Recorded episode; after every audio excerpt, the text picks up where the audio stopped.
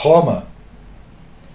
Neste estranho redescobrimento do Brasil, que foi a absurda reunião de 22 de abril de Bolsonaro com seu gabinete, em algum momento o presidente declara: é escancarar a questão do armamento aqui.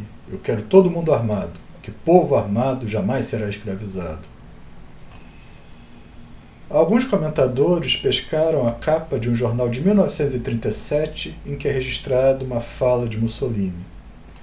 Só um povo armado é forte e livre. O que dói não é exatamente o abismo a que a imaginação leva.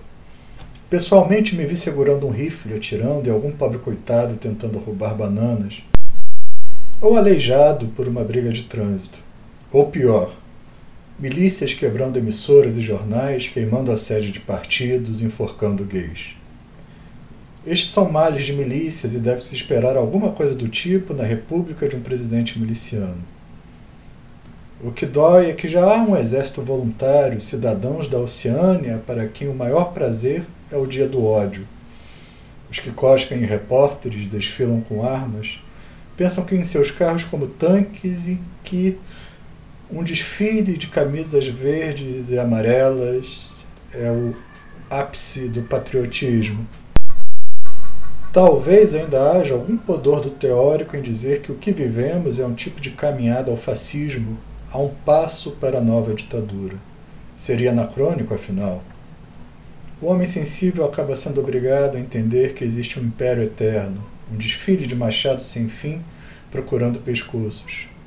O fascismo nunca acabou. Talvez seja isso que Philip K. Dick tenha percebido após uma viagem mais forte de LCD. O império nunca morreu e a vida, no que chamávamos de normal, é a projeção que mantém para nos iludir e convencer que a história continuou. Pesadelo fascista, pesadelo gnóstico. Em Roma de Fellini, os clipes patrióticos da Itália fascista não diferem muito dos desfiles patrióticos da ditadura militar brasileira. A mesma retórica que se repete, as mesmas fantasias de ordem e domínio, o amor aos uniformes, as pinturas de guerra, as marchas triunfais para a conquista. Os camisas negras marchando em Roma se repetem década após década, e é esta Roma que se torna eterna afinal. O que dói é que, ao cabo, esses monstros e essas mortes acabam se reduzindo sem sombra ou falta à ignorância e paranoia desses homens que acreditam que deve haver um mundo de escravos. Nesse mundo estão sempre certos, a violência é divertida, o trabalho liberta. Valentões geram ditadores. Na verdade, o fascismo é um império em que bules comandam nações. Antes acreditava que esta era uma imagem de conforto porque é fácil sentir-se superior ao adolescente escroto. Agora eu entendo que os adolescentes escrotos ganharam o mundo de seus pais e que vão tentar passá-lo, doa quem doer, desastre após desastre, a seus filhos escrotos.